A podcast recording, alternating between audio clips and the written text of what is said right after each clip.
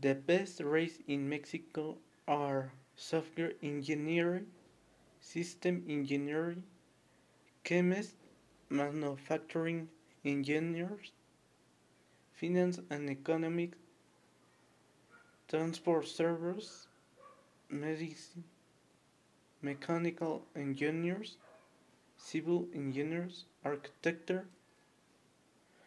Um, for me, the best career would be a chemist, and the career that I would not choose would be architect.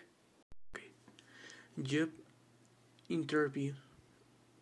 I am young man who begin is way strong the work of the work, willing to work hard to achieve a better quality of life.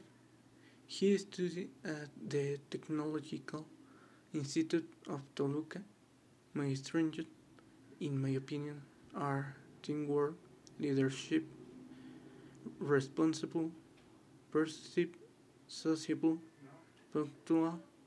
About my weakness are little creative, bad character. In five years, I have to have already met most of my objects. For me, the job of my dreams will be the one in the which I can pursue my career.